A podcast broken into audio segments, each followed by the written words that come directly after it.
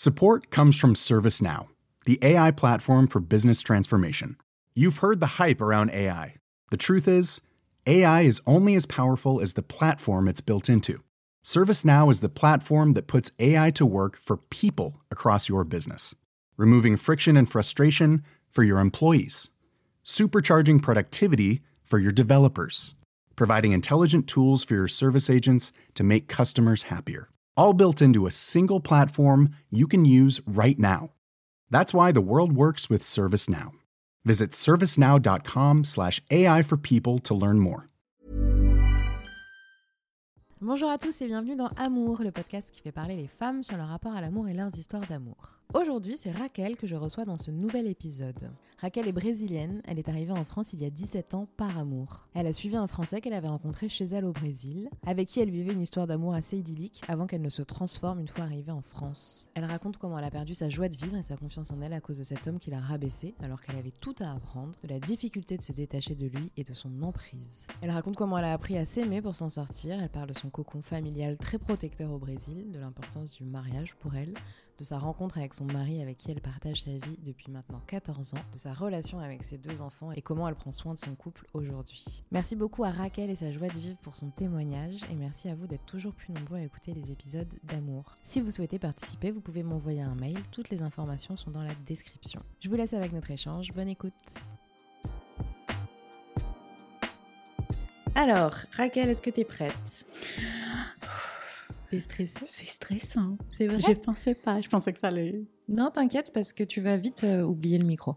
D'accord. Alors, faut juste que tu parles quand même proche du micro. Voilà, c'est ça. Donc, attends. Mets-toi bien. Oh, ok, voilà. Je vais compter jusqu'à 100. Ah, on va attendre un petit moment. Non, ça va, je compte vite. bon, c'est bon. Tu me dis si tu veux qu'on attende un petit peu, on attend. hein. Non, ça va. Ça va? Oui, ça va. Bien. T'inquiète pas. On peut Je corriger. le mets bien vers toi. Oui, Mm. je peux corriger. Alors, je suis avec Raquel aujourd'hui. Salut Raquel. Salut Léa, salut tout le monde. Comment vas-tu? Ça va bien. Tu me Hein? disais que tu étais un peu stressée. Oui, je pense que je suis stressée parce que j'ai jamais parlé Ouais. comme ça. T'as jamais parlé dans un micro de ce sujet de l'amour? Qu'est-ce qui t'a... D'un micro. Du sujet de l'amour, j'ai l'habitude parce que depuis que je suis en France, donc depuis que j'ai eu mon ex, j'arrête pas de faire des séances de psy. en fait, j'ai fait par intermittence. J'ai fait un an de psy, après je fais une pause, je fais trois Ouais. ans, après je reviens, je vois un autre psy. J'aime bien. tu me disais que depuis que tu étais en France, donc euh, grâce à ton ex, c'est ça? Oui, arrivé en France ça, euh, oui. parce que lui était français, toi tu viens du Brésil. Il était français, on s'est rencontrés au Brésil, on est sortis ensemble un an au Brésil. Ok, Et il m'a, il voulait que je vienne en France. d'accord. À l'époque, on parlait de mariage. Parenthèse, je suis d'une famille catho, donc je suis très catho. Ouais. Et euh, lui aussi. Donc, on parlait de mariage très vite. Et donc, il voulait que je vienne en France rencontrer sa famille. Ok, Mais moi, je ne voulais pas venir en France euh, dépendante de sa famille, Oui. ni rester chez lui. toi t'avais un lien avec la France déjà ou pas du tout? Non, pas du tout. Ok. Pas du tout. Je ne parlais même pas la langue. euh, Rien. C'était à rien combien du de temps ça? Parce que tu, tu parles C'était en 2004. Ok, d'accord. On s'est rencontrés en 2003. Ouais, Ok. Mi-2003. Non, même 2002. Il y a 20 ans presque. Oui, ça fait trop longtemps. Ah, Je suis vieille. Mais non. Et en fait, on s'est rencontrés dans l'université. Il faisait Ouais. un Erasmus là-bas. Ok. On a commencé à sortir ensemble.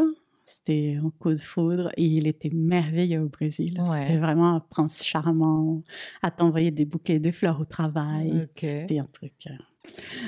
Et donc, il voulait que je vienne en France rencontrer sa famille. Et j'ai dit que je voulais pas être dépendante de lui, que je voulais garder le même système que j'avais au Brésil. Donc, avoir ma maison, Ouais. mon travail, ma vie et continuer de sortir avec lui, voir ses amis, voilà, sa vie. Donc, on a trouvé le système de fille au père. Et c'est bien pour apprendre le français, parce que quand tu parles avec des enfants, ils sont hyper cash. Ouais. Donc, Ouais, euh, vrai. tu parles pas bien, je prends pas ma douche. Ouais. Tu parles pas bien, euh, je fais pas mes devoirs. Ok. Donc, euh, à force, en trois mois, tu parles hyper bien. Ouais. si tu veux qu'il y ait un peu d'ordre. Et donc, je suis venue en France. Et quand je suis arrivée en France, j'étais hyper bien accueillie par sa famille. Il avait une famille nombreuse, ils étaient sept, ils sont sept. Et sa mère euh, était comme une mère pour moi. Elle est toujours, euh, même si on n'a plus de contact, mais je l'adore. Elle, elle, a fait énormément de, choses pour moi. Mais lui, il a changé. Quand je suis arrivée en France, je ne sais pas. Moi, j'ai changé parce que je n'avais plus de base. Oui, tu n'avais plus tes repères. J'avais plus de repères, donc c'était lui mes repères, parce que c'était la seule personne qui parlait portugais. Ouais. Et une des premières choses qu'il m'a dit, c'est on parle plus portugais. Donc je ne pouvais plus parler portugais avec lui, donc il fallait que je parle en français. Ouais. Et moi, exprimer mes sentiments, mes besoins, mes choses, c'était pas encore ça en bah français. oui, tu m'étonnes. Donc c'était hyper compliqué. Et il s'est commencé à s'installer un... Il avait le pouvoir et je pense que j'ai vraiment connu qui il était. Parce que je pense qu'au Brésil, c'était un peu vacances, Erasmus, faire la fête, je profite de la vie. En plus, à l'époque, les reais, la monnaie brésilienne par rapport à l'euro, c'était 6 par an. Donc lui, même avec un, petit, une aide financière, il était le roi du pétrole là-bas. Donc, euh, il, a beaucoup profité. Mais quand il est arrivé en France, c'est la grisaille, c'est sa vie. Donc, il a repris sa vie.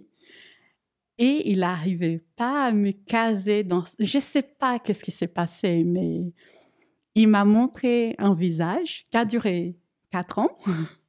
Horrible. Parce qu'en fait, il, minait mon, ma confiance en moi. OK. Parce que je viens au Brésil, on parle beaucoup de l'esthétique, le corps des filles, comment elles sont, qu'il faut qu'elles soient belles, comme ça, qu'il y a beaucoup de chirurgie esthétique. Mais moi, je viens d'une famille qui, mes parents, je dis pas mes tantes, mes cousines, mes cousins, rien, mais mes parents, ils ont jamais fait des réflexions sur mon physique, hmm. de personne. Ils sont toujours euh, dans les qualités. Euh, Toujours, t'es merveilleuse, t'es magnifique, t'es la chose la plus précieuse au monde. C'est un hmm. truc. Je dis, ma mère, elle est dégoulinante d'amour. Hmm. Euh. Et donc, je n'étais pas. J'avais, j'avais, comment dire, il y avait un peu d'harcèlement à l'école quand j'étais jeune. J'avais 17 ans parce que j'étais très grande et très mince. J'étais une table à repasser. Et donc, à l'école, les gens se moquaient un peu de moi parce que j'avais pas des formes. Mais ça m'atteignait pas. Ouais. Parce qu'à la maison, mon père, par exemple, il me disait, euh, mais c'est pas grave si les gens disent ça. L'important, c'est ce qui t'a comme connaissance, comme savoir, parce que ça, c'est une chose qui ne se détériorera jamais. Tu garderas pour toujours. Alors que le physique, ça change. Tu peux grossir, maigrir, euh, faire plein de changements, alors que ta tête, tu fais qu'évoluer. Donc, tu, veux dire que tu as grandi dans, dans, une base très saine de la part de tes parents, de la part de ta famille, de ton environnement là-bas au Brésil, et tu es arrivé à Paris, donc il y a 20 ans? Oui, ça? Non, à 15 ans. Je suis arrivée en 2005. Tu es arrivée en 2005 Ah, dans 17 ans. Il y a 17 ans Ouais. Ok, putain, je sais plus compter, c'est chaud. Oui. je comprends. Moi, il y a des moments où j'arrête. ok. Donc, tu avais quel âge à l'époque déjà? On va resituer un peu. J'avais 21 ans. Et tu étais, quel... étais en fin d'études? Oui, j'étais en deuxième année d'administration en commerce international. Et quand je suis venue être jeune fille au père, j'ai fait un an de jeune fille au père et je suis rentrée au Brésil. Normalement, c'était définitif. OK. Et en plus, quand je suis rentrée, avant que je rentre au Brésil, il avait cassé avec moi. Parce que toute l'année où j'étais jeune fille au père, il faisait que ça. Il cassait avec moi, on se remettait ensemble. Il cassait avec moi, on se remettait ensemble. Et à chaque fois qu'il cassait avec moi, il donnait des excuses. Euh, une fois, il m'a dit euh, On ne peut pas rester ensemble parce que tu as des petits seins. Et moi, je ne peux pas, tu sais, les garçons, on est très physiques. Et quand je vois tes petits seins, je ne peux pas. Ah oui, je ne peux pas rester avec toi. Donc vous cassiez, vous remettiez ensemble. Toi, tu étais dans quel euh, environnement à ce moment-là? Parce que tu étais jeune fille au père, mais est-ce que tu avais réussi à te créer un cercle à Paris? Enfin, à Paris, d'ailleurs, je sais pas J'étais à, Versailles. À Versailles, ok. En fait, j'ai eu ma première famille au père où ça s'est pas bien passé. Ça s'est un peu mal passé parce que on avait un problème de communication. Oui. Et la femme, elle était très colérique, mais je ne savais pas qu'est-ce qu'elle disait. Je comprenais pas bien qu'est-ce qu'elle disait. Donc, euh, tout était une agression mmh. pour moi, parce que je n'arrivais pas à comprendre qu'est-ce qu'elle voulait. Ouais, ça doit être hyper dur. C'était horrible. Mais ça, la mère de mon ex, elle m'a aidé à changer de famille. Elle a trouvé une autre famille. Et la, ma deuxième famille au père, là, c'était un bonheur. Trop bien. La femme, elle était merveilleuse. Les enfants adorables. Je suis tombée amoureuse des sept enfants. Il y en avait sept. Sept enfants Ah oui. Ah, t'avais du taf, quoi. Ah oui. Énorme. Mais c'était trop bien. Ouais. Parce que euh, sept, après, un moment, c'est autogérable. Ok, ouais. tu mets le grand. euh, voilà, ouais. je mets le grand. Le, quand, on faisait, quand je faisais des babysitting, je faisais avec le grand de 13 ans. Ouais, ok. Donc, on regardait Camelot ensemble Ok. pendant qu'on couchait les petits. Lui, il lisait la, les histoires pour la moitié des enfants. Moi, je lisais pour l'autre moitié. C'était formidable. J'étais dans mon élément. Trop bien. Et j'étais hyper contente. J'étais bien accueillie. Les amis que j'avais, c'était ses amis à lui. Ouais. Et il y avait toujours ce problème de langue. Parce Ouais. que je parlais anglais, mais j'arrivais pas à comprendre l'anglais que ce copain parlait. Ok. tu veux dire l'anglais de nous, les, les Français, avec notre accent merdique Désolée. Ah, bah, t'as bien raison. hein. Ma- mais maintenant, j'ai l'accent merdique quand je parle anglais. Ok, je sais pas si c'est bien ou pas, mais ok. Euh, je suis triste parce Ah que ouais. maintenant, mon fils de 9 ans parle anglais avec le bon accent. Ouais. Et du coup, ça m'attriste un peu. Donc, il faut que je reprenne l'anglais d'avant. Et donc, j'ai créé des liens. Et j'avais aussi le groupe de copines Junifiées au père. Des Russes, des Canadiennes, des Allemandes. euh, C'était un peu partout, des Espagnols. C'était un peu de toute nationalité. Et on faisait beaucoup la fête ensemble. Ouais. C'était hyper bien. Sauf qu'il y avait lui. Donc, lui, j'avais l'impression que quand j'étais au Rose, ça le dérangeait. Ouais. Ça ne faisait pas plaisir. Par exemple, des fois, il- on, se, on donnait rendez-vous, on se voyait, et il passait tout le rendez-vous à me, à me rabaisser, à me dire des choses pas... Voilà, sur le physique. Parce qu'il ne pouvait pas dire grand-chose. La seule chose qu'il pouvait dire sur moi, c'est que je ne parlais pas bien français Ouais. mais il parlait beaucoup de mon physique. Ok. Au début, je ne faisais, ça me faisait pas grand chose parce que comme j'avais une base solide, Oui. ça m'atteignait, ça me blessait. Mais je disais, mais je lui disais, mais si t'es pas content, va voir ailleurs. Hmm. On n'est pas obligé d'être ensemble, on n'est pas mariés, on est juste copain copine. euh, si t'es pas content, mais pars. Donc on cassait. Après, on faisait des soirées comme on avait les mêmes copains et me voyait. Et si un copain à lui venait me draguer, ah là non, ça pouvait pas. Hmm. Et c'était toujours ces jeux de chat et souris. Et ça a duré 4 ans? Ouais. Qu'est-ce qui, qu'est-ce qui a fait, euh, tu penses que tu es resté 4 ans quand même avec lui, même s'il y a eu séparation, etc. En fait, il était mon premier. Ouais. Et comme il était mon premier, le côté cadeau, Hmm. c'était tu te maries avec ton premier. Ouais.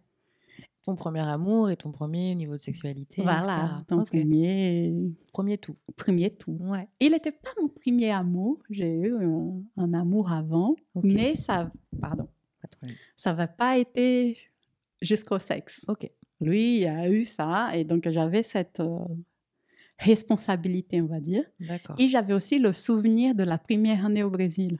Oui. Et je cherchais toujours À ce gars-là. moment-là. Ouais. Ouais.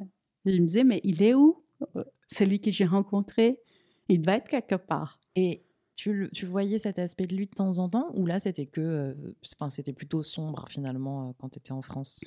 Ou tu retrouvais un peu des aspects que tu aimais de lui euh, du Brésil? J'ai trouvé des aspects, mais quand on n'était que tous les deux. Ok, il y avait une différence quand il y avait des gens? Oui, quand Ah il y ouais? avait des gens, et il mettait une distance.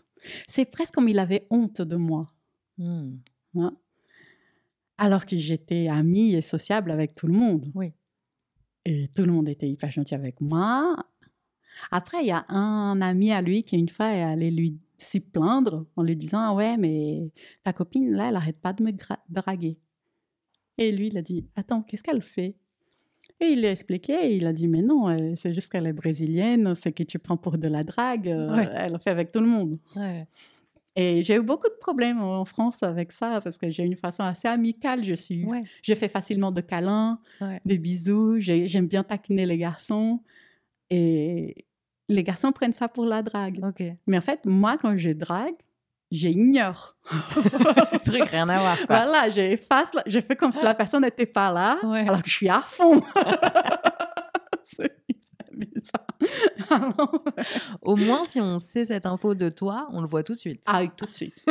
Ah, et donc, je suis rentrée au Brésil, je ne devais pas revenir. Donc, je passais trois mois au Brésil. Les trois mois, il m'appelait tous les jours. Ok. Rentre, rentre, euh, tu as été acceptée à l'université parce que j'ai essayé de faire un Erasmus, mais je n'ai pas réussi. Donc, il fallait que je reprenne mes études en France euh, dès le début. D'accord. Donc, il n'arrêtait pas de m'appeler. Viens, viens, euh, ça va être différent entre nous. j'ai compris que je t'aime, tu es la femme de ma vie, blablabla, bla, bla, bla, Le même discours. Ouais. Est-ce que toi, t'attendais euh, une demande en mariage, peut-être? Oui. Un engagement? Ouais, ouais. Ah oui. Et vous en parliez euh? Oui, on parlait. Mais à chaque fois qu'on parlait, il avait ses excuses bidons. Donc, euh, je ne peux pas me marier avec une femme qui a des gros seins. Je ne peux pas me marier parce que tu as pris 10 kilos. Ah ouais, des, des, des je peux pas physiques, quoi. Ah oui, complètement. Et en fait, Mais comment, tu vois, tu t'arrivais à pas le prendre pour toi? Enfin, à pas le Ah prendre non, mal. j'ai j'ai pris, en fait, au, au bout d'un moment, euh, la première année, non, parce que j'avais j'avais tout mon entourage et j'avais toujours l'ancrage de je vais rentrer au Brésil. Ouais. Mais quand je suis venue après la première année, et là, je suis venue pour passer trois ans pour faire ma licence, Ouais. J'avais plus mes copines jeunes filles au père parce Mm. qu'elles étaient toutes rentrées chez elles. Et là, ça a été compliqué. Parce que là, j'avais que lui, ses amis à lui. J'ai commencé ma vie d'étudiante qui était très difficile. Ouais. Et là, j'ai commencé à perdre pied. Hmm. Et là, ça a commencé à m'attendre. Et j'ai perdu la joie de vivre. Ouais.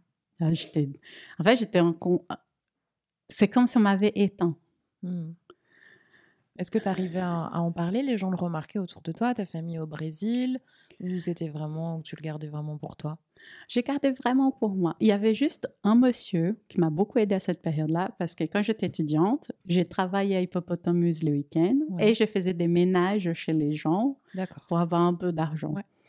Donc, il y avait plusieurs familles que je faisais le ménage chez eux et avait je faisais des babysitting aussi. Il y a un monsieur qui était un peu psychologue. Ok. Un peu psychologue, c'est-à-dire c'était pas vraiment son C'était métier. pas son métier, Ok, mais qui mais- prenait le temps de. Voilà. Et donc, quand je faisais le ménage chez lui, il prenait le temps de discuter avec moi et il, voyait que des fois, il disait un mot Ouais. et je pleurais. Ok.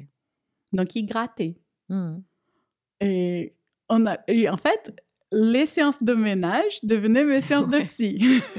Parce que j'allais nettoyer chez lui. En Ouais. fait, je faisais une séance de psy. Et j'en parlais. Et j'ai- il me donnait, il m'a même donné un livre qui c'est Les mots, ça, ce sont des murs, ou sinon, ce sont des fenêtres. C'est sur la communication non violente. Pour essayer de que je parle avec mon ex, voilà. Et j'ai essayé, j'ai essayé de changer, d'évoluer, mais physiquement, je pouvais pas changer. Oui. Je peux apprendre à communiquer et tout, et, mais moi, la chirurgie esthétique, c'était pas. Il y a des moments où je me suis posé des questions quand j'étais avec lui. Hmm. De me dire, allez, je, rentre au Brésil, je mets des boobs énormes, Mm. euh, je fais mon nez, je fais une lipo et je reviens. Mais après, je me dis, ça me ferait trop bizarre d'avoir un corps étrange euh, dans moi. Hmm. Et après, petit à petit, mais ça me faisait beaucoup souffrir, mais j'arrivais pas à me détacher. Ouais.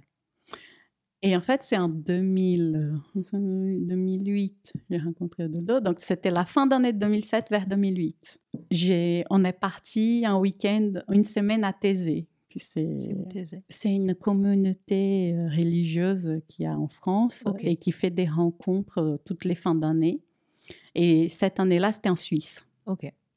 Donc, son cousin nous avait proposé de faire Thésée et après une semaine de ski. Et il avait ouvert l'invitation à plein de monde.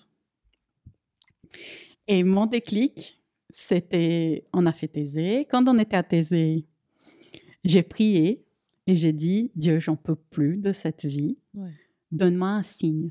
Hmm. Si c'est lui l'homme de ma vie, ou s'il faut que j'aille, que ça s'arrête. Parce que j'en peux plus, je deviens folle. Parce que vraiment, il jouait avec mon état d'esprit et j'arrivais plus. Mentalement, j'arrivais plus. Et quand on est parti au ski, donc on était dans un chalet, et je me suis brisé le genou, mais pas brisé, j'ai fait une petite entorse au genou. Donc tout le monde partait au ski et moi, je restais à la maison. Donc euh, juste la mort, parce qu'il n'y a Mhm. rien à faire. Bah ouais. Et je prenais des médicaments et j'ai décidé de boire de l'alcool. Parce que rien de mieux quand on prend des médicaments et qu'on s'ennuie. Donc j'étais très bourrée, j'ai fini par m'endormir dans le salon. Les gens sont arrivés, ils ont fait une soirée, on a joué au loup-garou, c'était hyper sympa. Et je me suis endormie sur le canapé. Mhm. Donc au milieu de la nuit, je me réveille, je monte dans ma chambre et je les surprends dans ma chambre avec une autre fille. C'est pas vrai. Ouais, c'était merveilleux. non, mais t'étais à côté. C'était ma chambre. C'était ta Il chambre. y avait 50 millions de chambres, mec. Tu prends la mienne. Horrible, mais le signe que t'attendais, mais mon Dieu, euh, ah, tu l'as eu quoi. c'était Ah c'était un bon signe. Franchement, aujourd'hui, je remercie. Parce que Ouais, sinon, ouais. j'aurais jamais réussi à me détacher de lui. Comment t'as réagi sur le moment? Sur le moment, le truc bien de... J'incite personne à prendre de l'alcool hein, et ni de la drogue. Mais le Mhm. truc bien de mélanger les deux, c'est que j'étais dans un état second. J'ai regardé, j'ai dit, s'il vous plaît, j'aimerais dormir. Ouais, mais t'étais ouais, sous le choc, quoi. Oui, j'étais dans un état... euh, Voilà, j'étais pas moi-même. C'était...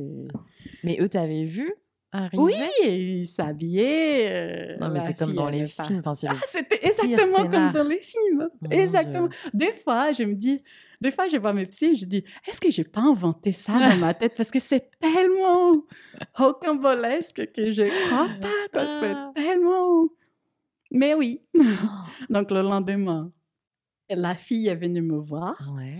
pour me dire Ouais, en fait, il m'a dit que vous étiez plus bah oui. ensemble depuis un moment. euh, je voulais savoir si tout va bien. et je l'ai regardé et je fais Ah, d'accord, il a dit ça. Oui, oui, non, tout va bien, t'inquiète pas. Parce qu'après, j'ai dit Elle, elle est au courant de rien. Bien sûr, bien Elle sûr. ne savait rien. Ouais, elle ouais. se fait draguer pour un mec hyper relou. Elle tombe dans le panneau. euh, Moi, j'ai rien à l'en vouloir. C'était pas quelqu'un, du coup, euh, de, de votre groupe d'amis non, euh, c'était une ouais, ouais. euh, copine qui faisait la sassa avec, qui l'a invitée. Ok. Et il m'avait dit qu'il l'avait invitée la veille. Il a dit, ah, en fait, elle arrive. Non, non, non, non, non. Et je savais rien, quoi. En sachant que quand j'ai fait, quand j'ai eu l'accident de genou, c'est lui qui m'a amené au secours, c'est lui qui a passé toute la journée à s'occuper de moi, mais vraiment comme si c'était mon amoureux, à me faire des bisous, des câlins, à me faire de la soupe, à me donner à boire, et le lendemain, bing C'était vraiment une relation comme ça. Tu pouvais passer une journée merveilleuse, Ouais. et le lendemain, euh, tu prenais une grosse claque. Qu'est-ce qui s'est passé ensuite Euh, Vous êtes resté là-bas Oui, on était coincés Oh, parce qu'on n'avait que deux voitures pour tout le monde. La Et- gare la plus proche était à deux heures en voiture. as- tu lui en as parlé à lui, du coup? Parce que tu en as parlé avec la fille qui Il est venu me voir parce que, en fait, j'ai commencé à les fuir parce que j'étais dans un état où je ne pouvais pas pleurer. Parce que je ne voulais pas pleurer devant les gens. On était Hmm. 20. Ouais, ouais. Donc, je ne voulais pas gâcher l'ambiance. Et je, n'avais, je ne voulais pas... Tu sais, quand tu as une boule Hmm. dans la gorge et tu dis, si je parle, je vais pleurer pendant trois mois. Ouais, ça explose, ouais. Et c'était ce qui s'est passé. Quand j'ai Mm. commencé à pleurer, j'ai pleuré pendant trois mois. Ouais. Et il est venu me voir en pleurant. Mm. Et il m'a dit texto, j'ai fait ça pour notre bien, C'est pas vrai. parce que si je te faisais pas ça, on n'arriverait jamais à se quitter.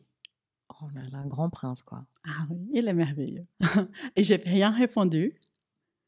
Et il pleurait, il pleurait. À ces moments-là, maintenant, je pense que j'ai euh, évolué. Mais à l'époque, je disais, je ne croirais jamais un homme qui pleure.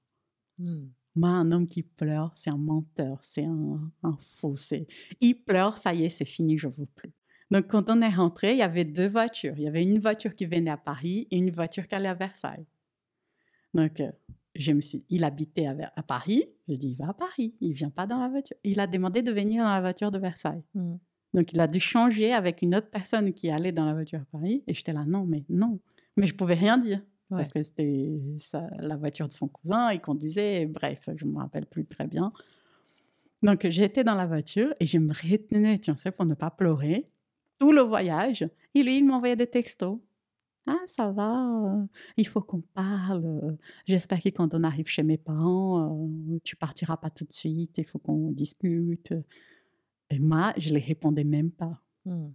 Donc, j'ai éteint mon portable. On est arrivé chez ses parents. Donc, j'ai donné l'équipement de ski à sa mère. Je lui ai fait un câlin. Je dis Bon, euh, je suis désolée, je ne peux pas rester, je vais chez moi. Ah, heureusement, j'avais chez moi. Ouais. Et elle dit Ah, tu restes pas dîner, mais dors ici, tu iras demain. Euh, Je fais Non, non, j'ai besoin de rentrer vraiment. Et je suis partie en courant, mais comme une voleuse. Ouais. J'ai tenu tout le trajet de bus. J'arrive chez moi, je ferme la porte de ma chambre et là, j'ai pleuré toutes les larmes de mon corps. Et quand je te dis j'ai pleuré trois mois, c'est j'ai pleuré trois mois, sans arrêt. Je faisais que pleurer, regarder Friends, appeler mes parents par Skype et manger des yaourts à la laitière. là. Des petits... Très précis. Très précis. Tu que rappelles très C'était bien. un parfum qui n'existe plus, c'était Ah, c'était Tant mieux. coco brûlé. Tant mieux, ça pourrait te rappeler des mauvais souvenirs. tu Oui. vois. Mais j'ai mangé que ça. T'as pleuré pendant trois mois, t'en as parlé tout de suite à ta famille, t'as coupé les ponts avec lui. Qu'est-ce qui s'est passé? J'ai éteint mon portable, Mhm. donc je ne répondais plus. J'ai parlé à ma famille, mais je ne pouvais pas tout dire à ma famille Ouais. parce que comme ils étaient loin, Hmm. Euh, donc euh, j'ai essayé de ne pas pleurer, mais j'ai pleuré et je disais on a cassé. Et ma mère elle dit ouais, mais ma mère elle voulait pas rentrer dans les détails de pourquoi on a cassé, comment et tout. Elle dit mais c'est pas grave, pourquoi tu es comme ça, arrête. Et en fait, au bout d'un mois, sa mère à lui est venue chez moi. Ok. Et elle est rentrée, mais en panique. Raquel, pourquoi tu réponds pas à ton portable? Je je m'inquiète, ça fait un mois que j'ai pas de nouvelles de, de toi, comment tu fais ça? Et je l'ai rassurée et elle dit Tu t'es disputé avec lui Et je fais Oui, ça, j'ai pas envie de parler, j'ai pas envie de lui parler. Qu'est-ce qu'il a fait? Qu'est-ce qu'il a fait de pas bien? Mais je veux lui parler. Et je fais Non, vous inquiétez Ouais, pas. ouais. Parce que c'est hyper Oh, compliqué, tu vois, parce que je mère. la voyais un peu comme ma mère en France. Hmm. Euh, j'ai, toujours adoré ses frères et sœurs. J'avais une relation hyper bien avec eux. Du coup, c'était un peu compliqué de ouais. détacher tout ça. Hmm. Et donc, elle m'a respectée. Elle savait. Elle me disait, mais je suis toujours là pour toi, si tu as besoin. Donc, après, j'ai continué les deux mois. Un jour, donc elle m'a dit, allume ton portable. Et quand je t'appelle, tu me réponds. Ok. Je fais OK. Et un jour, je crois, au bout de deux mois, quand je commençais à aller mieux, elle m'a appelé, mais elle m'appelait régulièrement, donc je parlais avec elle. Mais un jour, elle m'a appelé son portable, et en fait, c'était lui Hmm. Qui avait pris le portable de sa mère pour me parler. Parce que lui, tu voyais qu'il essayait de te joindre, t'envoyer des Oui, messages, mais et tout, j'avais mais mis bloqué Ouais, direct. J'ai Ok. dit ne pas répondre. Ouais. Voilà. Je répondais pas. Il fallait vraiment que je coupe. tout. Ouais. Parce qu'il il avait une façon de... C'est comme une, Une araignée. Ouais, Mm. ça t'envoûte et Mm. tu peux perdre pied à un moment comme ça. Et il voulait me voir. Parce qu'en fait, la fille qu'il a, qu'il a commencé à sortir ensemble euh, au ski, elle l'a quitté. Ah, parce qu'ils sont quand même vra- vraiment oui, ils sont ensemble. restés ensemble Ah, yes, un moment. et en fait, il m'a appelé parce qu'elle l'a quitté. J'adore parce qu'il m'a dit, elle m'a quitté parce qu'elle dit que je m'habille mal. N'importe quoi. Ah, le karma, karma is a Ouais, bitch. ouais, et donc, j'ai accepté de le voir parce que je voulais faire un test de voir comment je me sentais. Oui, et toi, tu te sentais quand même mieux. Ça faisait trois mois, tu avais l'impression de Voilà. reprendre un peu pied. Oui. Mm. Et on s'est donné rendez-vous au château de Versailles. Et quand je l'ai vu, ça m'a fait quelque chose. Comme tu t'as le cœur qui bat, t'as ta pression qui descend. Quand même, j'étais très, très amoureuse de lui. Ouais. Je l'avais beaucoup aimé. Mais j'ai commencé à voir ses défauts Hmm. Que tu voyais pas que avant je ne voyais pas. Pas pendant les quatre ans? Ouais. Ah ouais. Hmm. Et que j'ai commencé à me dire dans ma tête, mais en fait, t'es minable. Hmm. Mais en fait, il n'y a pas de sens pourquoi je suis amoureuse de toi? T'as- Ouais. T'es attiré que par le physique. Le physique, dans 20 ans, c'est fini. Euh, Quand je serai vieille, toute molle, euh, pleine de rides, c'est quoi? Parce que mes parents, ils m'ont toujours dit marie-toi avec quelqu'un qui t'aime discuter, qui tu peux discuter pendant des heures et des heures. Parce qu'il va arriver un moment Hmm. où vous ferez que ça. Ouais.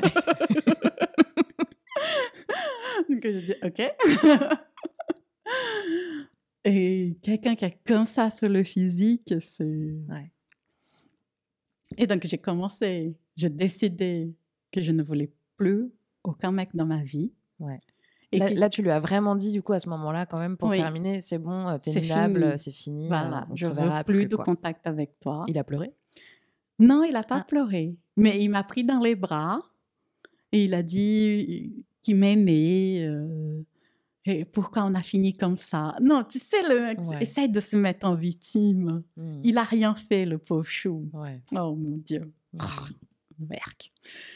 Et, et à ces moments-là, je me suis dit qu'il fallait que je m'aime comme j'aimerais qu'il y ait un garçon ou une fille m'aime. Donc, je n'allais plus attendre que quelqu'un m'invite pour aller au resto et qu'il m'offre des fleurs. J'y allais m'offrir des restos et j'allais m'acheter des fleurs. Hmm. Et j'ai commencé à faire ça. Tu avais une, euh, une, grosse perte de confiance en toi avec ah toute cette histoire? Ah oui, je me trouvais moche, je me trouvais stupide, pas intelligente, que je méritais rien. Donc il fallait d'abord que je m'aime. Et comment tu as trouvé la force et l'idée de faire ça? Parce que justement, il m'avait tellement miné le moral, il m'avait plein de fois, il m'a dit, mais personne ne va vouloir sortir avec toi, il n'y a hmm. que moi qui t'aime.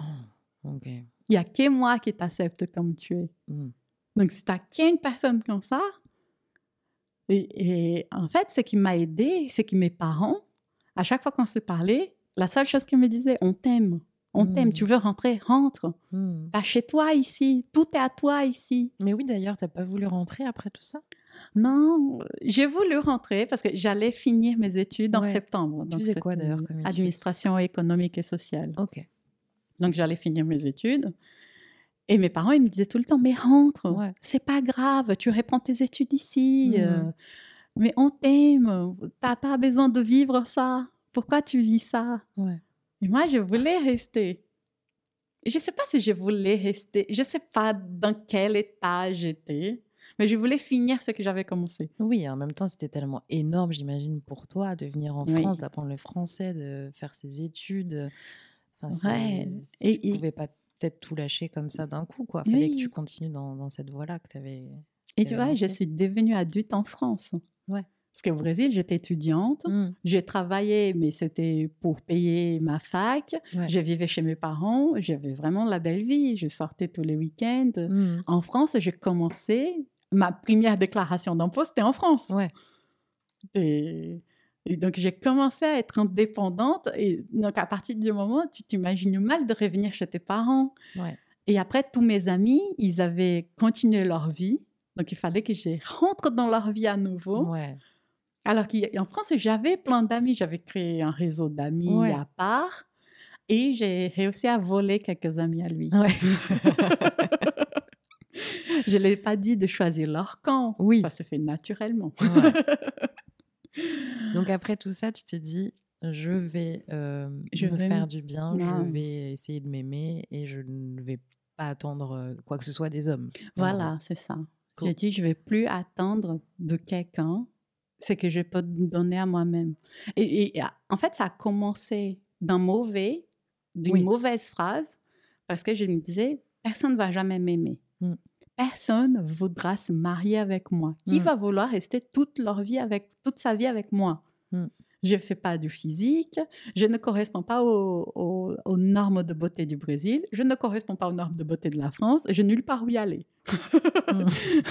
Donc, j'ai qu'à à me prendre en main et m'aimer moi-même. Je ne veux plus attendre qui, Disney a pourri mon enfance. Je ne veux plus attendre le chevalier dans son cheval venir me sauver. Je mhm. vais prendre l'épée et me sauver moi-même.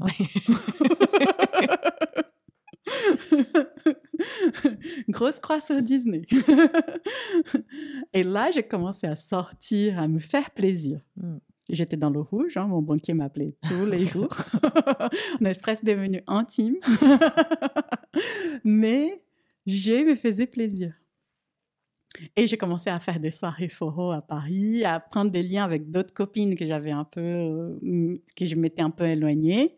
Donc, on a resserré les liens et je sortais à Paris. Je venais de Versailles à Paris faire des soirées foro le lundi. C'est quoi foro C'est une danse euh, brésilienne de chez moi typique. Trop une danse très collée serrée. C'est très bien. Ok.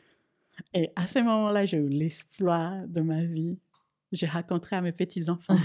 J'ai sorti avec un mannequin de Calvin Klein. Même mes copines se pensaient comme ça. Elles disaient, ah, tu es sortie avec lui On avait des affiches de lui aux Galeries Lafayette. Ah, c'était vraiment un mannequin Ah, je croyais que c'était genre une image que tu Non, non, il était vraiment le mannequin. Donc tu le voyais dans la rue, dans, oui, dans le, métro voyais dans les affiches. Et c'était ton mec Oui. Bon, trop bien. il n'était pas... La, la conversation n'était Oui, mais sur le moment, du coup, contrairement à ce que disaient tes parents, merveilleux. voilà, ça allait pas être ton mari. Non, C'était ça très allait bien. pas être mon mari, mais c'était Il n'y avait merveilleux. pas besoin de la conversation. Mon, mon estime de moi, elle allait au plafond, mais Ouais. à la stratosphère. C'était. Oh, même moi, je me pensais, j'étais là. On est rentré, je me souviens, ce jour-là, on est rentré à 2 h du matin, on marchait à Paris. Paris était vide, c'était trop beau. Ouais. Et moi et mes copines, on s'en était là. J'ai embrassé un mannequin. Elle dit T'as embrassé un mannequin Mon Dieu, je crois pas, t'as embrassé un mannequin. Oui, j'ai embrassé un mannequin. Mais tu, tu l'as revu, ce, ce gars, ou c'était juste comme ça euh, Je crois qu'on s'est revus trois fois. Quand même, ouais, ok. Ouais. Mais ça a pas. Oui. Il y a un moment où j'ai presque eu envie de lui dire Tu veux pas venir à une soirée avec moi juste pour que je passe devant mon ex? Juste tout ça, on n'a pas besoin de se marier, de s'engager pour la vie. Je veux juste passer devant mon ex avec toi. Parce qu'en plus, mon ex, il était un peu chauve là du côté. tu sais, il avait les entrées. Ouais.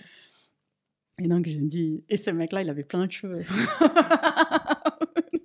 Il n'y a, pas que ça qui l'aurait vexé, certainement. Quoi. oui, pas non, que a les cheveux, mais. ouais. Non, mais c'était. Ah, c'était quelque Et chose. ça t'a fait du coup beaucoup de bien et ça t'a redonné fait confiance. Énormément du bien. Ouais. Énormément du bien. Ça a changé quoi pour euh, tes relations d'après de rencontrer ce mec?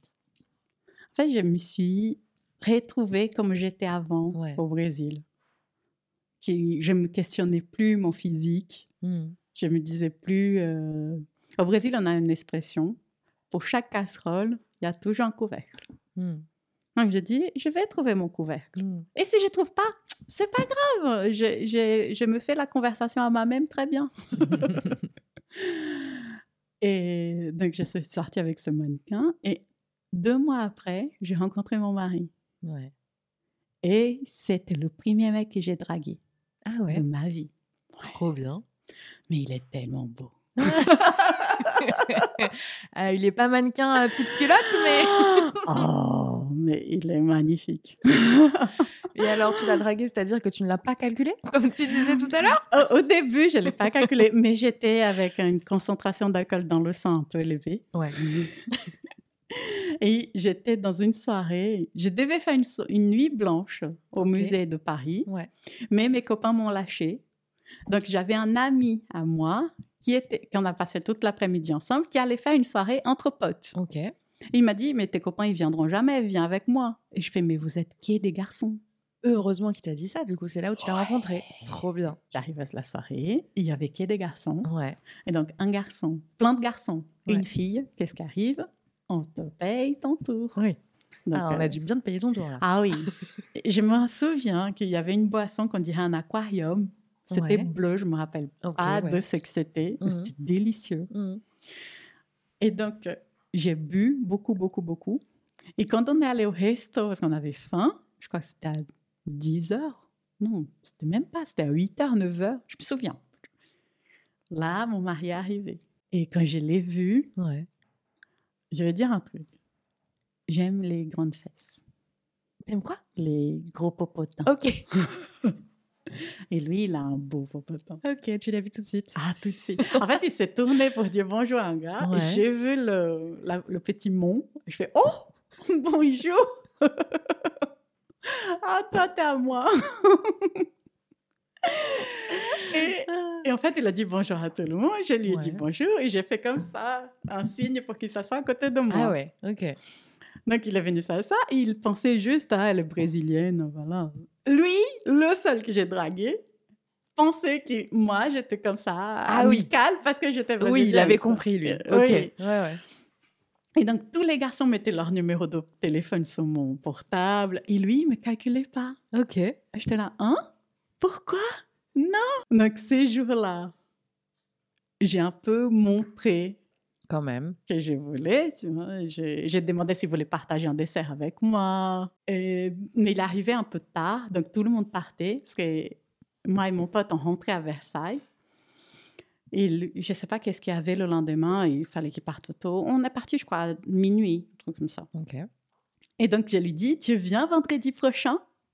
Il était là, ah, je ne sais pas, j'ai un ami qui rentre d'Angleterre. Parce que, en fait, mon pote qui me l'a présenté, mon mari, c'était la première personne qui mon ex m'avait présenté quand je suis arrivée en France. D'accord. Et en fait, il m'a présenté parce que cet ami-là, Jamal, il était en Angleterre. Ok. pour faire ses études avec Ludo. Ok, ton mari. Mon mari. Ouais. Du coup, quand j'ai rencontré Jamal en France, il connaissait déjà Ludo, mais Ludo était en Angleterre. Ok, d'accord. Et donc, euh, et moi et Jamal, on est restés très amis parce que j'ai pleuré beaucoup dans ses bras. Ouais. Et Jamal, il, connaissait un peu l'histoire. histoire, ouais. Ah ouais, et lui, il était choqué. En fait, tous ses amis, ceux qui, qui- à qui j'ai raconté l'histoire, ils ne ils disaient mais non, c'est pas, c'est pas lui, il est pas comme ça. hein. Ils en savaient rien. Oui, parce qu'il était hyper amical, hyper sympa, hyper gentil. C'était que moi qui voyais son côté Sombre. dark. Hmm. Et donc, il m'a présenté Ludo. Et moi, j'ai présenté ma coloc. Et aujourd'hui, ils sont mariés aussi. T'as présenté la coloc à J'ai ton pote. Jamel. Voilà, j'ai présenté ma coloc Lise à mon pote marrant. Jamal. Et maintenant, ils sont mariés, ils ont deux petits. Ouais. Et le, il- Jamal m'a présenté Ludo. Et maintenant, vous êtes mariés, vous avez deux petits. Voilà. et donc, je dis à Ludo, ah, mais viens, vendredi prochain, on va se voir et tout. Et il est venu. Hmm. Sauf qu'il est venu, mais il est resté même pas une heure parce qu'il avait un ami à aller chercher à l'aéroport. Ouais. Et je me souviens, je l'ai dit encore. Puis j'ai arrivé à lui, j'ai dit, euh, tu veux me donner ton numéro de téléphone Et il m'a regardé, il fait, si tu veux. Comme ça, le Pas, mec. pas plus que ça, quoi. Ouais. Donc, il me donne son numéro de téléphone. J'attends qu'il demande le mien. Il dit rien. Ok. Et là, comme une conne, je le regarde, je fais Tu veux le mien Et il me fait Oui, si tu veux. Le mec blasé. Ouais. Ouais, il se le draguait tous les jours. Et donc, on a commencé à se parler au téléphone. Et après, on a eu un date. Et c'est comme ça que ça a commencé. J'étais, je n'étais plus dans l'optique euh, je veux me marier. Ouais. J'ai dit je veux juste profiter. Hmm. Et on a commencé à se connaître. Il est hyper intelligent. Ah, il est parfait. Ouais, non, je suis trop amoureuse. Quand je parle à ma psy, je dis à ma psy, non, mais il faut m'aider là parce que je l'aime trop, c'est pas bien. Vous savez combien de temps que vous êtes ensemble et que vous êtes 14 mariés ans. 14 ans et tu parles comme ça de lui encore. Mais tu vois, c'est pas normal. Oh. Mais si, c'est c'est trop bien, tu rigoles. Mais c'est ça aussi que j'ai appris. Comme j'ai fait cet exercice de pendant trois mois m'aimer et me traiter comme je veux être traitée, Hmm. Je dis souvent à mon mari quand je suis triste, par exemple, là j'ai le blues de l'hiver, Ouais. parce que c'est, ça me déprime. Et il, il s'inquiète, il dit, mais pourquoi tu es triste, dis-moi. Et je dis, mais ne t'inquiète pas, parce que tu n'es pas responsable de mon bonheur. Hmm. Tu fais partie de ce qui peut me rendre heureuse, mais tu n'es pas responsable. Ouais. C'est moi responsable de ce que j'ai fait avec moi. Hmm.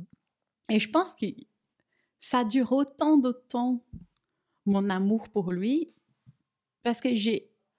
Il y a des hauts et des bas. Il y a des moments où ça va pas, on s'y dispute, on se comprend pas. Mais j'essaie toujours de comprendre parce que je sais qu'on a 50-50. Hmm. Donc, je sais que s'il y a une partie qui, par exemple, il dit quelque chose, j'ai mal pris, je vais bouder. Hmm. Et après, je me dis, mais pourquoi j'ai boude? Et j'ai creusé, j'ai creusé. Ça, c'est les intermittences de psy qui m'ont aidé. C'est quoi? Parce qu'à chaque fois que je vois un psy, quand je change de psy, il faut que je revienne à Ouais. toute l'histoire. Et quand tu reviens dans ton histoire, tu re- revois la différemment. Oui, tu vois ça différemment. Ouais, ouais, parce que tu as évolué, tu as fait d'autres choses, tu as pris de l'âge. Hmm. et tu as plus d'expérience et tu vois les expériences des autres et tu vois différemment. Donc, des fois, je m'écoute pour me dire pourquoi je sens ça. Hmm. Et après, je lui dis. Et aussi, je fais la communication non violente, qui Lisou, ma meilleure pote, est à fond. Et c'est beaucoup cet exercice. euh, Quand il me dit quelque chose, je suis blessée. Je dis pas, ouais, t'es méchant avec moi. Je Ouais. dis, ça m'a blessée. Oui. Je dis pas qu'il est méchant, qu'il Oui. veut. Parce que je sais qu'il a jamais cette envie de blesser. Ouais. C'est parce qu'il a ses propres blessures. Et des fois, on arrive à l'instant qui. Moi, on arrive à cet instant où c'est ton instant qui prend le dessus. Donc, quand tu es en colère, tu vas pas être rationnel. Tu vas. Ça va sortir tes entrailles. Donc, Ouais. des fois, tes entrailles ont des blessures, tu as, vécu des choses et ça sort et ça sort sur la première chose qui tombe, la première personne qui t'est devant. Et je dis pas que je suis parfaite, parce que j'ai eu des problèmes euh, dans ma famille, mais même tous les problèmes que j'ai dans ma famille, il y avait tellement d'amour qui t'a cette envie de mettre l'amour d'abord Hmm. et qu'après tu mets les autres choses. Hmm. Et mon mari, il avait des blessures parce qu'il a, quand je l'ai connu, il avait un manque de confiance en lui. Il ne voyait pas à quel point il était beau. Et maintenant, quand je dis, mais t'es magnifique, il fait, je sais. je fais 14 ans de travail, hein, maintenant t'as les chevilles bien comme il faut. mais c'est quelque chose qu'on travaille ensemble. Mm. Parce qu'il a compris que mon système, c'est ne pas parler de mon physique, mais de parler des qualités que j'ai. Ouais. Donc, il, va plus me- il sait qu'il va plus me toucher s'il dit, par exemple, j'aime bien comme tu es avec les enfants, ou quand il dit aux gens, ah, elle ne parle pas pour, pour le mal, elle va parler pour ton bien. Du coup, je sais que c'est plus l'écoute Hmm. qui m'écoute. Et c'est ça, c'est ça, construire une relation. Je pense aussi que le truc avec euh, mon ex, c'est que j'attendais tout, tout de lui. Je mettais mon bonheur dans sa main, j'étais détruite. Mm. Maintenant, je ne mets pas mon bonheur dans sa main à mon mari. Ça ne dépend pas de lui. Euh, on construit notre relation tous les deux. C'est pour ça aussi que moi, j'ai jamais aimé les gens qui disent Ah, mais quand tu deviens maman, que tu vois ton fils, c'est l'amour inconditionnel direct. Non, c'est du people. Ça peut arriver. hein. Ça peut arriver. Si ton bébé sort comme un savon et qu'il sort tout beau, tout mignon, t'as, éternué, il est sorti, là, ça peut être l'amour inst- instantané. Mais moi, c'était pas ça. Ouais. Moi, mon fils, mon premier fils, il y avait ma médecin traitante qui m'a dit un truc qui m'a, j'ai jamais oublié. Elle m'a dit, il t'a fait devenir mère. C'était pas mère avant. Mm. Et ça, ça m'a touchée parce que tous les gens croient que parce qu'on est femme, quand on devient une mère, on a le manuel. Ouais. On sait comment faire, comment prendre. euh, Ah, il pleure, tiens. Alors que moi, je sais pas plus que toi, il pleure, mais allez, on se pose la question tous les deux. Pourquoi il Mm. pleure? Et cette relation avec mon fils, elle s'est construite. Mm. Et c'est tant que, quand je parlais avec ma psy, que je me sentais mal d'avoir eu une dépression postpartum, parce que je culpabilisais, elle m'a dit, raconte-lui, raconte à ton fils ta dépression, ce que vous avez vécu ensemble, parce que comme ça, il se sent parti. Et quand j'ai raconté à mon fils, il a pleuré. Il avait quel âge? Il était, il était tout petit? Quand j'ai eu la dépression, quand j'ai raconté. Non, quand tu lui as raconté. Ah, je l'ai raconté il y a six mois, Et il a 9-10 ans? Neuf ans. 9 ans Il a pleuré, Hmm. il m'a pris dans les bras et il a dit Oh maman, je t'aime, je suis triste tu as souffert, mais tu ne souffres plus. Hmm. Et ça, ça m'a. Hmm. Ça m'a. Et, et je dis La relation avec mon fils, je l'aime, je peux mourir pour lui, mais ça s'est construit Ouais. petit à petit. Parce que des fois, je me demande comment tu peux aimer quelqu'un qui te réveille tous les deux heures. Parce que c'est la torture. en fait, il veut ta mort. Mais tu l'aimes. C'est une relation abusive au début. Et après, tu fais en sorte que ça devienne plus égal. Mais après, mon deuxième, ça s'est fait plus tout facile. Ouais. Tout roulé parce qu'il y avait le premier. Donc après, je me dis, c'est pareil, j'ai eu une relation pourrie, horrible, qui a, qui a failli me briser. Hmm. Et maintenant, j'ai appris à construire une solide. Je dis pas qu'elle est parfaite, elle n'est pas parfaite. Oui. Les gens, les perfections, ça n'existe pas. Hmm. Mais elle est bien. Et on se complète, et on est amis, on rigole ensemble. J'adore rigoler avec lui, il a plein de blagues débiles. Mais je suis morte de rire, je peux pleurer de rire avec lui. Hmm. En plus, il est beau. c'est le bonus. Il est trop canon. Est-ce que tu as eu le mariage euh, dont tu rêvais? Oui. Mais c'est ça aussi qui est hyper bizarre. J'ai eu le mariage que je voulais, parce que lui, il est pas catho, il est athée. Ok. Mais j'ai voulu un mariage à l'église. Mhm. J'ai mis plein de conditions. Qu'est-ce que j'étais Ouais. chiante. J'ai mis plein Bah, de tu conditions. savais ce que tu voulais. Ouais, il a accepté. Ouais.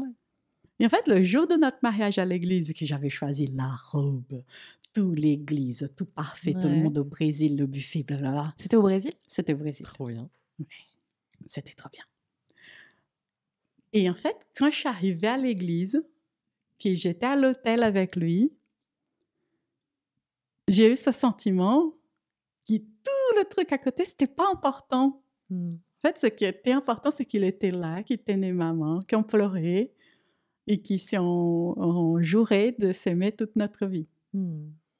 Et donc après, il y a eu des problèmes. hein. Le buffet, il pleuvait, les toilettes étaient sales, les Toujours cocktails s'en problèmes. finies plus tôt. Ouais. Mais c'était rien parce que j'étais liée à lui à vie.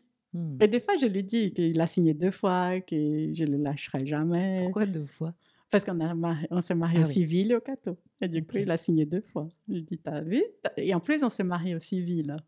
Trois ans avant le religieux. Ok. Et je dis, t'as eu trois ans pour réfléchir, t'as quand même signé, donc c'est mort.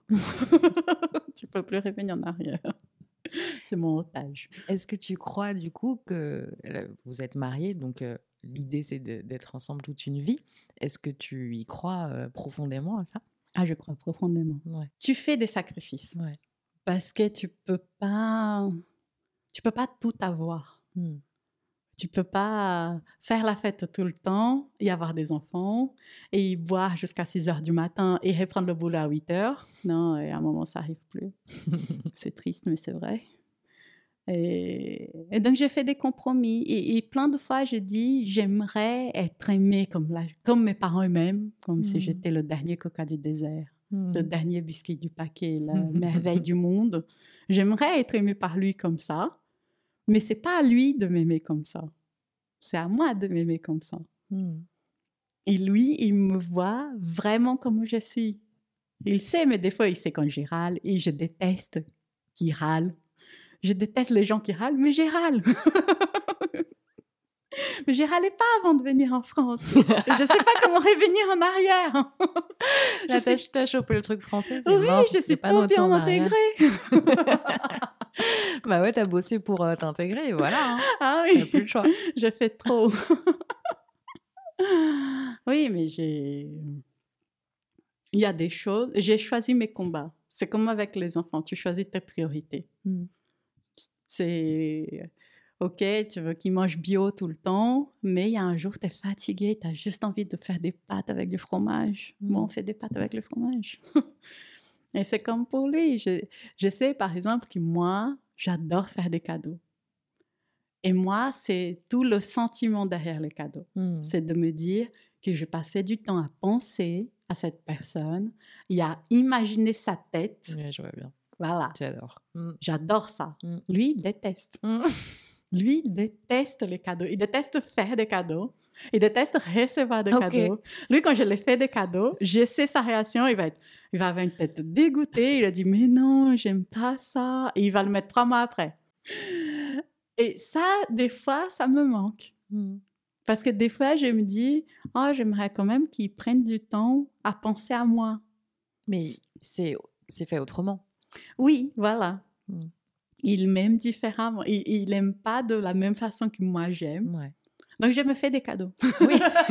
Au final, c'est ça l'essentiel. C'est que tu les as, les cadeaux. Oui, je pense à moi. Tu, tu te les fais. je dis, ah, elle va être très contente d'avoir ça. oui. Comment tu vois maintenant, euh, avec le recul, je t'avance juste un peu le micro, Mm. euh, euh, toute la relation là que tu, que tu construis avec ton mari depuis euh, 14 ans et celle que tu as vécue avant qui était vraiment très destructrice, qu'est-ce que ça te fait maintenant de savoir que tu es dans cette relation après avoir euh, eu cette première relation qui était très, très compliquée pour toi quoi, et qui t'a mis euh, un peu sous terre? Je pense que j'ai grandi. Parce qu'à l'époque de ma relation abusive, on va Mhm. dire, j'étais. Je crois que je venais d'une famille qui me protégeait beaucoup, Ouais. qui m'aimait beaucoup, donc j'étais une petite fille gâtée. Et je voulais dépendre de mon ex comme je dépendais émotionnellement de mes parents. Hmm. Parce que mes parents, ils m'ont toujours dit, on sera toujours là pour toi. Donc, je me suis jamais posé la question s'ils ne seraient pas là. Ouais. Et avec cet ex, j'étais confrontée à ils sont pas là.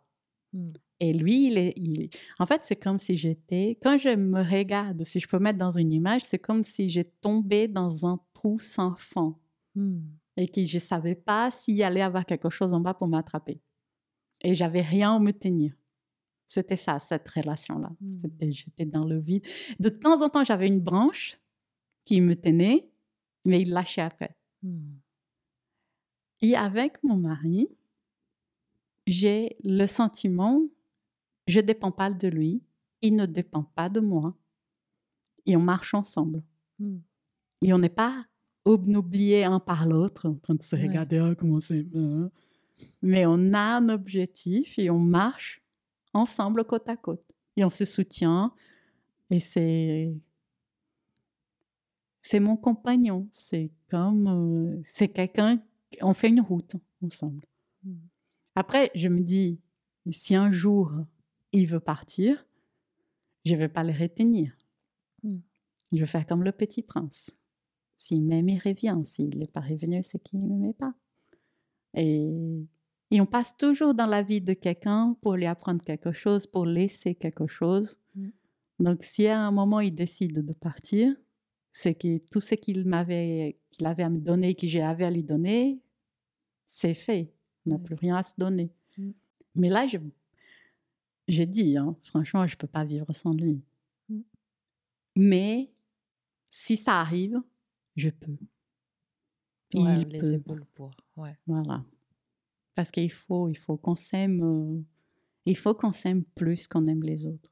Parce que si on s'aime pas, on ne sait pas aimer les autres.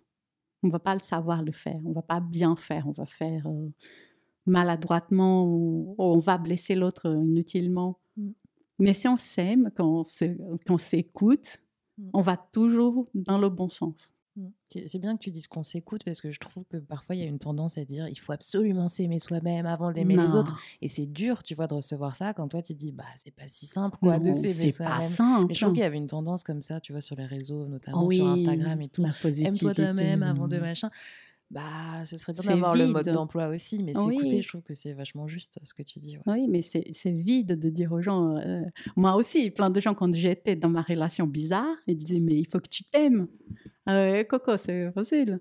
Et en fait, j'ai travaillé dans les petites choses. Par exemple, m'amener au resto.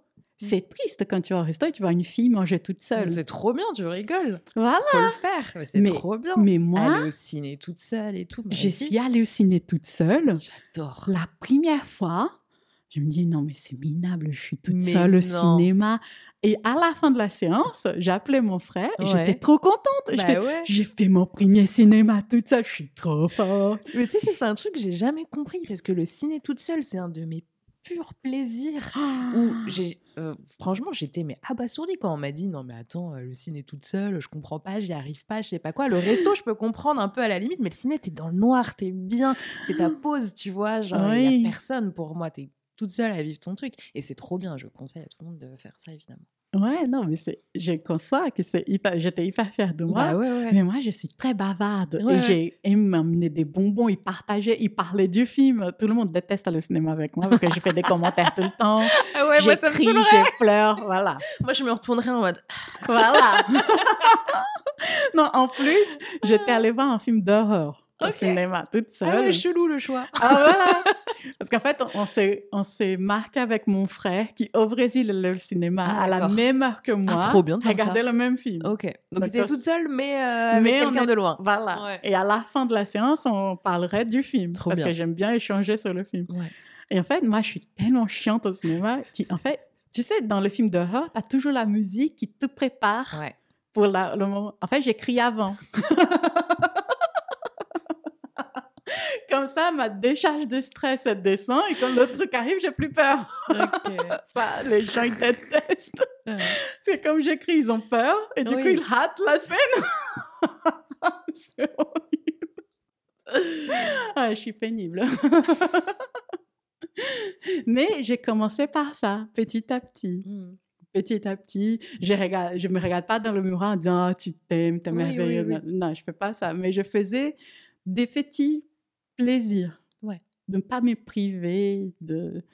Et là, j'arrive aujourd'hui, à presque 40 ans, à dire je m'aime. Hmm. Je m'aime parce que je peux pas. Je vais rien faire pour me blesser moi-même. Hmm. Et c'est ça, c'est côté. C'est, tu vas pas. C'est aussi les, les, gens qui disent Ah, il faut dire non, euh, ça fait plaisir de dire non. Oui, mais si tu dis non juste pour dire non, oui. Il faut que tu dises non parce que tu es sûr de toi, dans ton cœur, tu n'as pas envie. Donc, tu n'as pas envie. As... Quand tu n'as pas envie de faire quelque chose, tu sais dire non sans blesser l'autre personne. Mmh. Tu sais amener la chose. Oui, c'est ça, sans que l'autre se sente blessé. Oui. Mmh. Mais c'est du travail. Ouais. ouais. Trop bien. Merci beaucoup, Raquel. Est-ce qu'on a parlé? C'est quoi cette tête? Parce que je parle trop. non, c'était très bien. Est-ce qu'on a parlé de tout ce que tu voulais concernant l'amour? Oui. On a parlé de ma première relation. On a parlé de ma deuxième qui est durable. On a parlé de l'amour pour les enfants, les bébés. Et de l'amour de soi. Je pense que j'ai un gobelet. C'était trop bien. Parfait. Merci beaucoup, Raquel. Ah, merci à toi. Je verrai peut-être aussi. Je ne retournerai pas. pas trop énervé. Merci beaucoup d'avoir écouté ce podcast et merci beaucoup à Raquel pour son témoignage. Si vous souhaitez participer, vous pouvez m'envoyer un mail à léa.bordier.gmail.com avec amour en objet. Toutes les informations sont en description. Et si les épisodes vous plaisent, vous pouvez mettre des petites étoiles ou commentaires sur Apple Podcast ou Spotify, ça me ferait très plaisir. On se retrouve un dimanche sur deux pour un nouvel épisode. Merci encore pour votre écoute et à bientôt.